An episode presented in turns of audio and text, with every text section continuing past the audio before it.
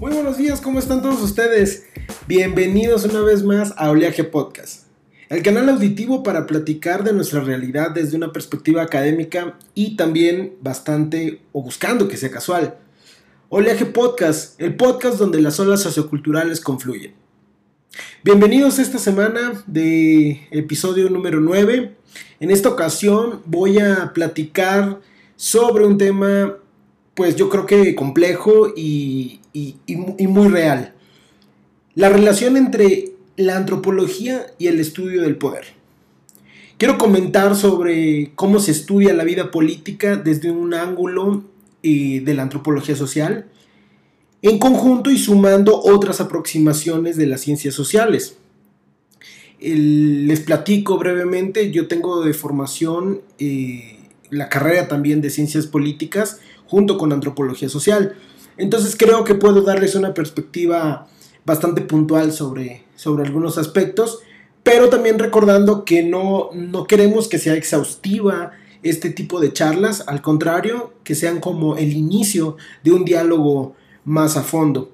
Entonces, en esta ocasión, en esta semana, me voy a concentrar en, en cuatro aspectos importantes sobre qué estudia la o cómo se, se estudiaría el poder desde la antropología, y que se conoce como antropología política.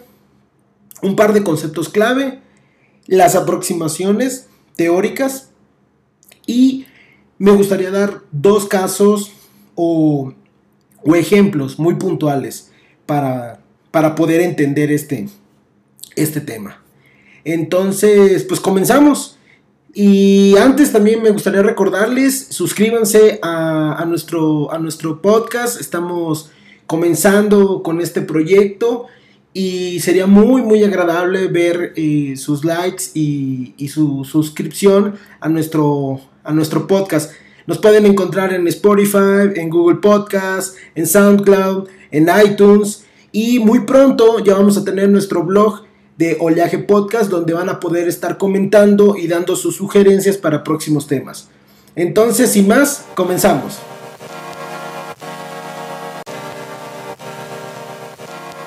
Bien, pues comenzamos con nuestro, con nuestro tema. La antropología, el poder y su relación.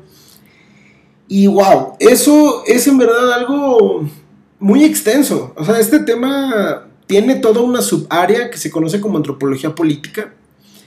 Y, como muchos de los temas que investigamos en antropología, no existe una postura eh, muy concreta. Es decir, no existe una postura eh, que sea ley. Eso es algo importante de comprenderlo. Porque en algunas otras ciencias sociales llegan a aseverarse ciertos factores que son completamente antropológicos, es decir, que son de creación humana, que son construcciones humanas, y las toman como una ley en lugar de adaptarlas y entenderlas como momentos, como contexto, como tendencias, pero no como una ley. ¿Y por qué es importante que les comen o que inicie el tema así? Bueno, pues lo primero es, para entender el poder, hay que aclarar ciertos elementos variables, dependientes, independientes, vamos a llamarles simplemente elementos por el momento, ciertos elementos que constituyen al poder. Y, para ello voy a hacer esta, este ejercicio de dividir la conversación en cuatro secciones. La primera es, quiero darles un contexto sobre el estudio de la antropología política, es decir, cómo los antropólogos eh, estudian al poder, el contexto en el cual estamos nosotros como mexicanos. Segundo, Brevemente voy a resumir tres, cuatro aproximaciones teóricas, las que considero son pilares para una conversación más a fondo. De ahí quiero dar un, ejemplo, un, ejemplo concreto sobre casos eh, de estudio.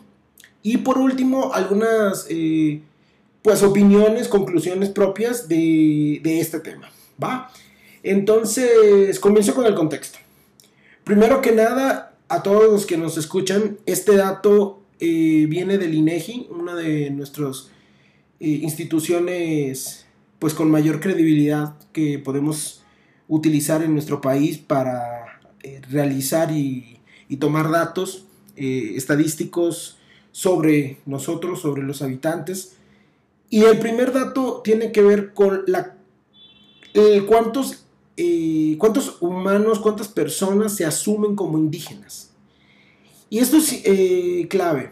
En México existen, hasta el 2019, según los censos que se han podido rescatar, 25 millones de personas. 25 millones de personas que se asumen y que son indígenas. Esto se, eh, lo corrobora también el Instituto Nacional de Lenguas Indígenas. Ahora, de esos 25, 7 millones hablan una lengua indígena. ¿Ok? Y de ahí, en donde viven, hay 43 mil localidades habitadas por indígenas. ¿Por qué son importantes estos tres datos? Bueno, primero que nada es importante porque identifica esas 43 eh, mil eh, localidades eh, como ya un espacio, un territorio. Y ese es un primer elemento que deben de tener ya en presente. Para poder entender la relación del poder y la antropología, hay que identificar el espacio donde habitamos, es decir, los territorios. ¿Ok? De ahí, ¿cómo nos comunicamos? Y estamos diciendo que hay 7 millones de personas que hablan una lengua indígena. Y yo creo, y es algo que, que no me congratula, y esperemos que este show siga expandiéndose, pero por el momento, nada más por un ejemplo, los que me están escuchando no hablamos una lengua indígena. Es decir, ya no estamos llegando a 7 millones de personas que no solamente porque hablan una lengua deben de estar ya excluidos, sino que al contrario, esos 7 millones representan 7 millones de posibilidades de diálogo, de conversación, de nuevas ideas. ¿Y qué estamos haciendo nosotros para poder crear los puentes con ellos? Esa es una, una pregunta que, me nace y que me nació cuando preparé este, este episodio y quería compartírselas. Pero regresando a nuestro tema, aunque eso que comenté lo vamos a utilizar más adelante, vamos a, entender que México tiene una tradición de aproximadamente 500 años de un proceso de luchas, resistencias, cambios, aceptaciones, mestizaje. ¿Por qué hago el énfasis de que llevamos 500 años y por qué es algo que sigue? Bueno, esto es real el proceso porque no existe una catalogación homogénea de la población mexicana como única. ¿A qué me refiero con esto? La homogeneidad cultural ha sido el gran mito y el gran eh, eh, proyecto civilizatorio de algunas corrientes económico-políticas para tratar de crear un dominio más completo sobre esa población. Por ejemplo, cuando, y, es muy real hoy en día, cuando se lanzó el proyecto de globalización, como la conocemos, la globalización neoliberal a finales de los 80, eh, mediados de los 70, finales de los 80, la mayoría de nosotros lo vivimos ya en los 2000 escucharon de seguro algunas protestas, con, eh, los famosos antiglobalización, etc. Uno de los proyectos que se peleaba era el exceso de homogenizar a la cultura humana del mundo. O sea, aquí hablamos de cosas mayores, de miles de millones de personas. Y no es entrar en un tema conspiranoico, eh, tampoco un tema eh, de una complejidad eh, malévola. No, no, no. Tiene que ver más que nada con el razonamiento económico, material y los pronósticos matemáticos que buscaban a finales de los 80, a principios de los 90, crear una gran masa de consumidores para ciertos sectores. ¿Qué descubrieron estos economistas políticos? Descubrieron que la cultura, al ser el camino simbólico más importante del humano, es uno de los cuales también se debe de homogenizar o adaptar a una sola idea. ¿Ok? Espero que haber sido un poco claro con eso. ¿Qué afectaciones tiene eso y cómo, se, cómo repercute cuando estudiamos el, el poder?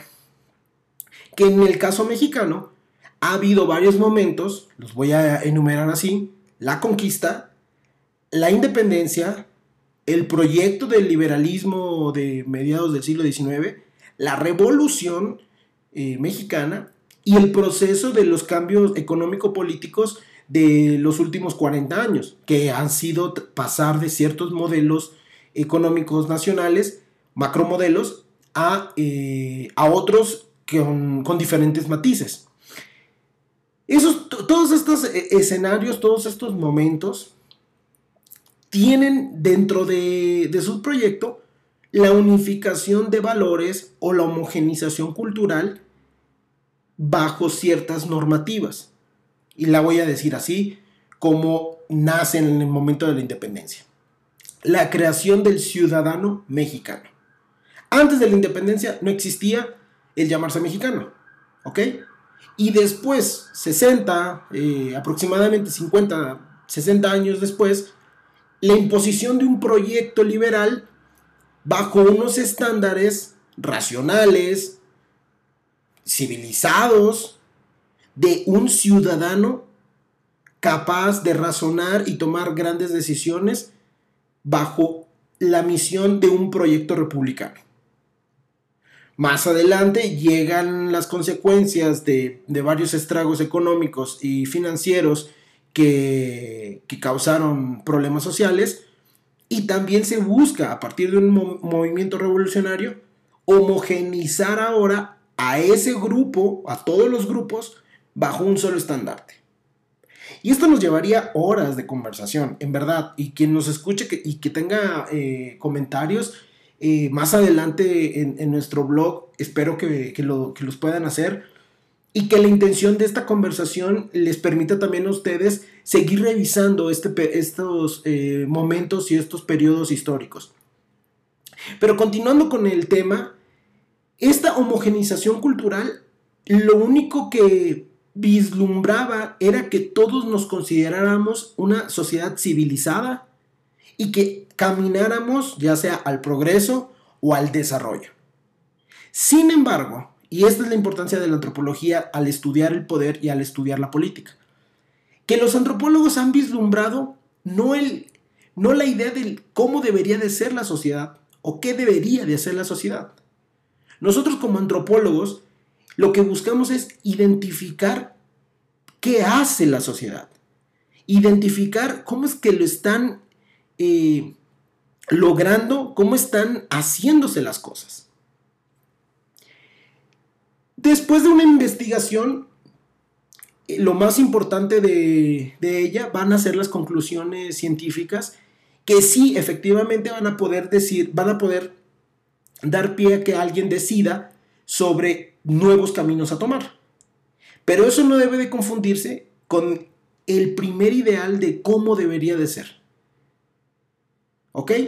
Voy a ponerlo en un ejemplo. Generalmente, cuando nosotros hablamos de sociedades indígenas, consideramos que las sociedades indígenas carecen de una estructura o de una organización social. creemos, porque nos han enseñado y, eh, muy mala historia de México, que estas sociedades son pasadas, que ya no viven hoy en día con nosotros, que ya no interactúan, que ya no conviven con nosotros que tampoco tienen el ideal de nosotros de tener una, eh, una profesión eh, eh, científica o avanzar en términos sociales, es decir, tener instituciones de salud o de comunicación, nos han enseñado que ya no existen. Y esto, la consecuencia es que entonces esos 25 millones de habitantes que son indígenas en México quedan excluidos de nuestras conversaciones cotidianas. ¿Ok? Por un lado. Y el segundo, cuando alguien va a tomar una decisión dentro de las 43 mil eh, localidades que habitan indígenas, ¿cómo van a poder comunicarse con, con ellos y con su sistema que, que mantienen? Esas dos, esas dos grandes dudas son parte fundamental del trabajo de un antropólogo político. Y aquí voy a entrar a una segunda parte.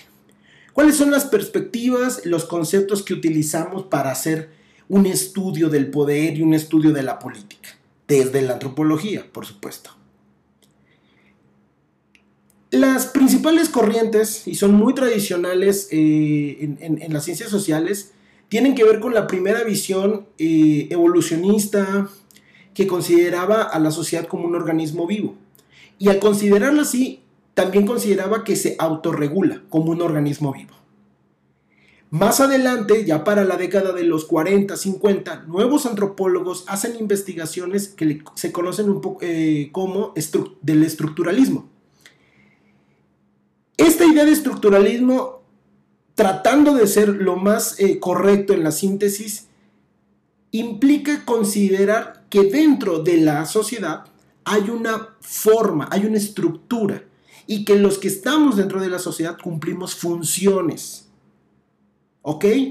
Y que nosotros como individuos no estamos ajenos a una estructura. Que al contrario, quien dirige la, la, movilidad va a ser esta misma estructura. Dependiendo de la estructura, dependiendo de las funciones que tenga, es como esa sociedad va a empezar a evolucionar, es decir, va a ir caminando a lo largo del tiempo. Importante este aspecto porque estos trabajos hicieron hincapié más en el equilibrio, en el cómo deberían algunas sociedades, pero sobre todo el potencial desde la antropología para mirar a esas sociedades, ajá, y mirarlas como el qué están haciendo diferente a otras sociedades. Cuando digo 1940, también es son fechas eh, donde se publican los libros. Quiero aclarar eso. Y muchas veces cuando se publica un libro, la influencia del libro se va, a, ver reflejada en una o dos generaciones más adelante. Entonces estos libros del 40 realmente luego tienen efecto en los 60, 70. Digo esto para, para ir teniendo una imagen del tiempo en el cual estas investigaciones tienen eh, cabida y tienen mucha influencia. También me gustaría agregar dos aspectos importantes. El primero de ellos es que estas investigaciones se van a enfocar en vislumbrar lo que es el famoso derecho consuetudinario, las sanciones rituales y sobre todo el consenso que se llega a partir del conocimiento de generación en generación. Muchas de las sociedades indígenas transmiten su conocimiento con las personas más adultas. Creo que la mayoría de ustedes eh, y de nosotros hemos visto en alguna película que hay un famoso consejo de ancianos que transmiten el conocimiento a los jóvenes. Un báculo, un cetro, un, un bastón que indica poder dentro de ese grupo. Muchos elementos que son simbólicos, que son ritualistas y que implican al final una estructura de poder. Ahora, en, en la forma de, de, entender estos elementos voy a destacar las aportaciones de Max Weber. No digo que existan otras aportaciones, de hecho me voy a detener en, otro, en otra conversación sobre otros autores. Sin embargo, Max Weber nos deja eh, tres elementos importantes sobre la política. Lo primero es identificar todas las lógicas y los elementos que, dan eh, funcionamiento a la política. Segundo, la legitimidad y el reconocimiento sobre el, papel de un político. Y es importante esto porque también en ciencias políticas se ha investigado mucho sobre el liderazgo y el carisma político, como factores que permiten el reconocimiento y la legitimidad. ¿Ok? Ahorita voy a seguir con ello. Y tercero, sobre las lógicas de la burocratización y centralización de lo político, pero también en lo político. Esto es algo eh, eh, bastante interesante y que ha generado muchas investigaciones. Ahora bien, dentro de estas tres eh, perspectivas importantes a entender siempre cuando se estudia lo político, también hizo una tipificación acerca de cómo se va a tener esa validez de poder. Ya les había mencionado acerca de la idea de la, del liderazgo y del carisma él profundiza más y dice que existen tres elementos fundamentales dentro de las relaciones sociales que dan esa validez de tener poder. La primera es la autoridad tradicional que va a estar a partir eh, o va a estar dada a partir de las costumbres y las prácticas de cada sociedad. Aquí el antropólogo tiene bastante línea teórica para poder ir a investigar cómo se han constituido varias comunidades indígenas de su eh, alrededor. Segundo, tiene que ver con eh, la autoridad carismática. Él divide ese carisma y, legitimidad y dice que el, el, carisma tiene que ver con los, todos los elementos o atributos personales de cada individuo. Cada individuo tiene ciertas habilidades, eh, obviamente nacemos con algunas, pero otras las desarrollamos, que van a permitirle generar cierta autoridad con los otros. El famoso eh, nuevo líder que, que se llega a leer en algunas otras ciencias proviene de estos atributos que ya mencionaba Max Weber a finales del siglo XIX, principios del siglo XX. Y por último, es la autoridad que más conocemos, que es la autoridad burocrática legal. Y aquí el poder va a estar validado a partir de un sistema ya bien establecido, pero está establecido en términos de una lógica racional. Es decir, va a tener normatividades que están eh, sujetas a una ley y que se ejerce esa misma ley con ciertos aparatos. Lo más común que conocemos y, hemos vivido ha sido la división de poderes, eh, en ejecutivo, legislativo y judicial, y es, tiene que ver con el aparato burocrático legal.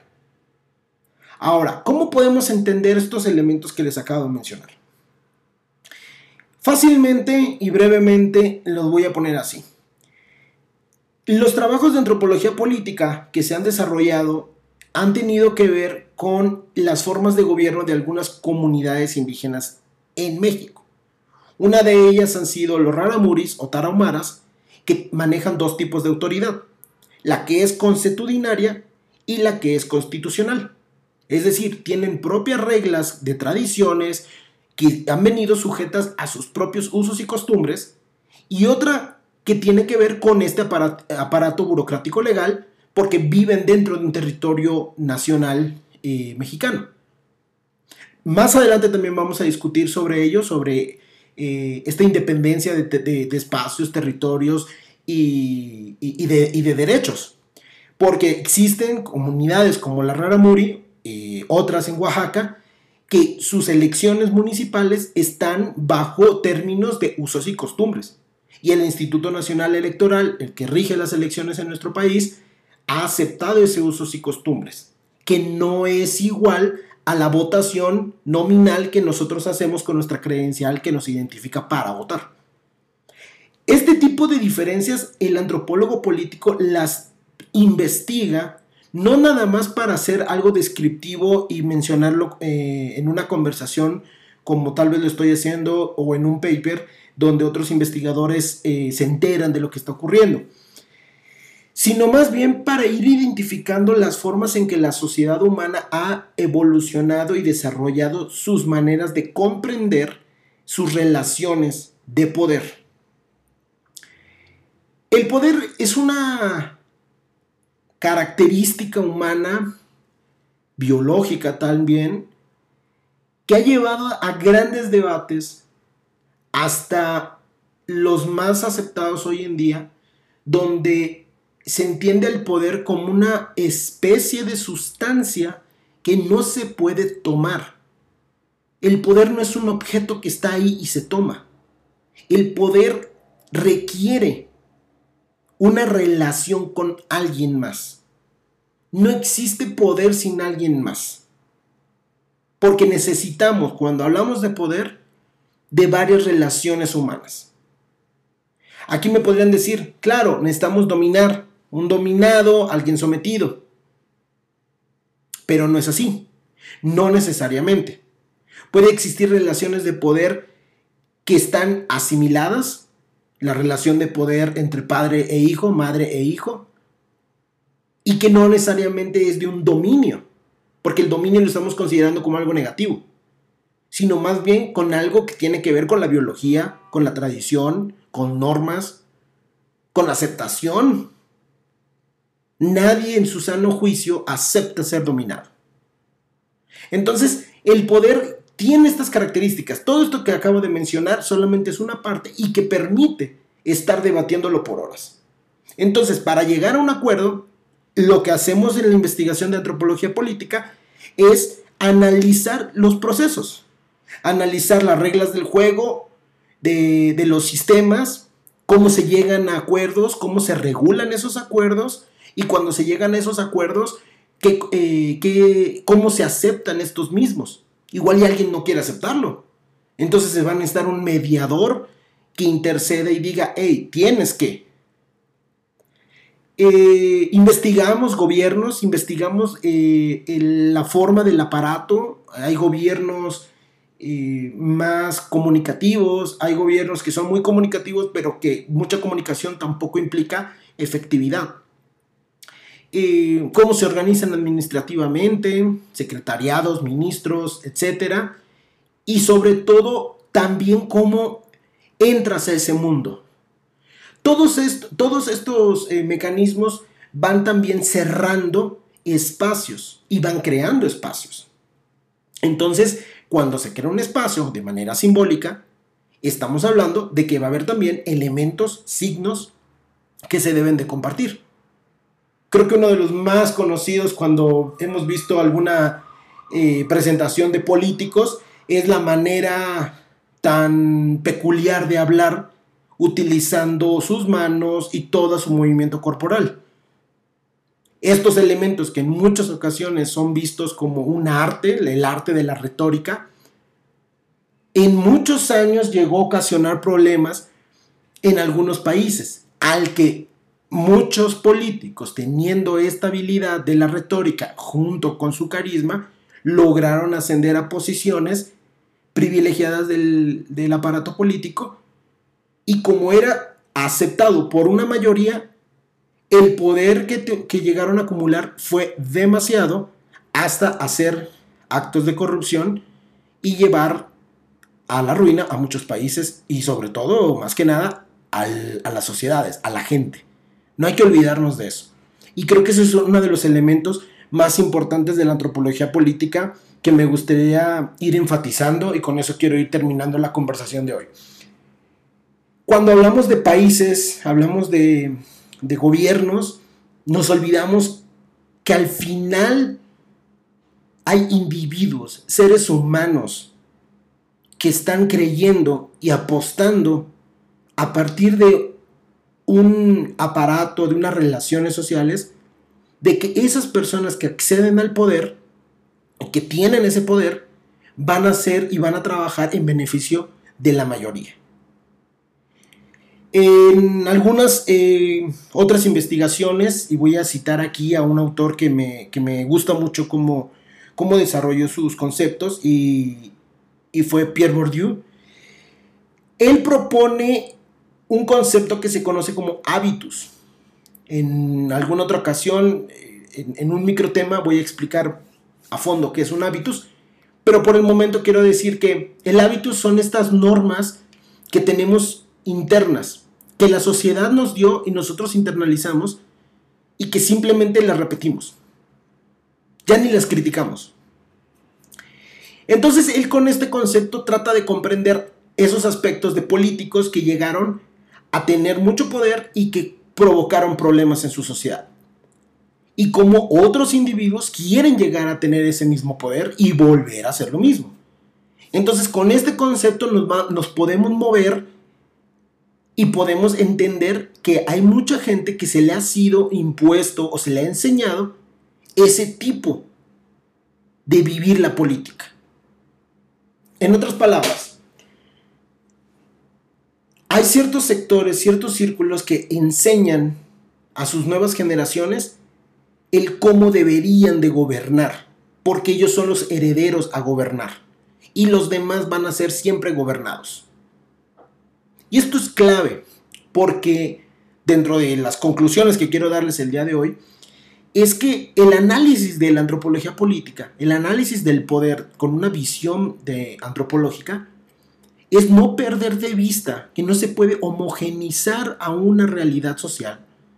Y por lo tanto existen múltiples universos de pensamientos, formas, que deben de entrar en conversación, es decir, en un, en un conversatorio, para ponernos de acuerdo sobre los nuevos proyectos y sobre la vida pública, la política.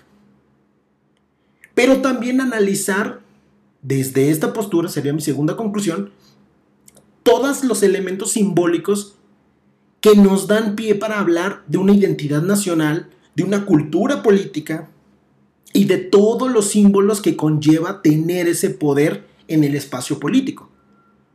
Hoy, por ejemplo, está cambiando. Y está cambiando con un ejemplo básico. Antes, estoy hablando del 50 al 80, pregúntenle a sus padres o a sus abuelos, pero un político siempre debía de vestirse con traje. Y hoy en día, en comparación a ello, del 2010 a la fecha, ya tenemos a muchos candidatos a la elección eh, municipal, gubernamental o, eh, perdón, de, de los estados y de ahí a la presidencia o diputaciones o senadurías, vestidos o arreglados con pantalón de mezclilla, una camisa ya sin, ya sin corbata, tal vez con saco, pero ya sin corbata, lo que se conoce como algo eh, informal, etc. Este pequeño cambio de la vestimenta conlleva muchísimos elementos simbólicos, porque se está encontrando y se va aprendiendo que esa sociedad de hace 30 años ya no es la misma a la que estamos viviendo hoy en día. Y me dirán, ah, Isaac, eso es obvio, o sea, todo mundo cambia. Sí, claro, el cambio es algo importante y es por eso que esa sería mi tercera conclusión. El trabajo de la investigación de la antropología política es no solamente ver el equilibrio de las sociedades, el cómo deberían de ser, el que así son y las describimos, sino que también busca e impulsa la investigación sobre el cambio social, sobre cómo se dan las luchas sociales, sobre el qué elementos simbólicos se van a emplear para levantar una lucha. Hoy estamos viviendo muchos cambios políticos, sociales, gracias a el acceso a muchísima comunicación, el acceso a muchísima eh, información y que estamos entendiendo que muchos de las relatos que nos habían contado de lo que era nuestra sociedad eran o implicaban una homogenización de nuestros valores y que sobre todo una imposición de ciertos valores de ciertos grupos.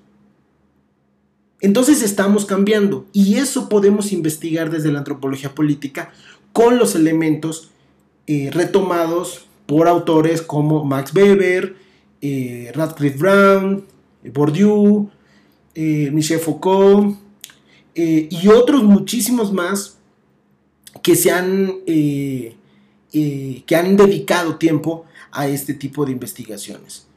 Y bueno, por último, hablando de autores, obviamente siempre nos quedamos cortos.